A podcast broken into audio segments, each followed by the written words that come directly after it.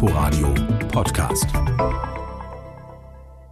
Die Stationierung amerikanischer Truppen in Deutschland ist eigentlich ein Überbleibsel aus dem Kalten Krieg, gilt aber bis heute als wichtiges Bindeglied zwischen den USA und Deutschland. Nach dem Ende der Besatzung und der Einbindung der Bundesrepublik in das westliche Militärbündnis waren jahrzehntelang über 200.000 US-Soldaten in Westdeutschland stationiert, vor allem in Baden-Württemberg, Rheinland-Pfalz, Bayern und Hessen. Nach der deutschen Vereinigung wurde die Zahl amerikanischer Soldaten drastisch reduziert. Heute sind es noch 34.500. Laut Medienberichten will US-Präsident Trump jetzt weitere 9.500 Soldaten abziehen. Die Aufgaben der US-Soldaten in Deutschland haben sich im Laufe der Zeit deutlich gewandelt. Während des Kalten Krieges waren die US-Truppen ein Sicherheitsgarant für die Bundesrepublik und sollten das Land vor einer Bedrohung aus dem Warschauer Pakt schützen.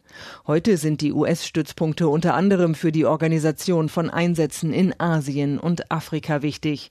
Rammstein zum Beispiel ist das Drehkreuz, über das die USA Truppen und Nachschub in ihre Einsatzgebiete im Nahen und Mittleren Osten bringen.